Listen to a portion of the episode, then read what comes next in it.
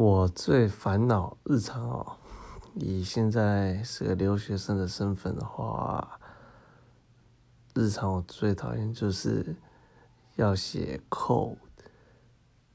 就是要用 Python 写 code 作业的时候，或是用 R 写作业的时候，完全看不懂那 code 在干嘛，实在很烦。然后 Google 大概一个作业可能一题吧。Google 那些 code，然后为什么是这样用的，到了解，可能搞了七八个小时，然后在准备要放弃的时候，或者睡个觉再起来，就突然开个网页，哎，那就是答案了，所以真的很烦恼，大概是这样吧。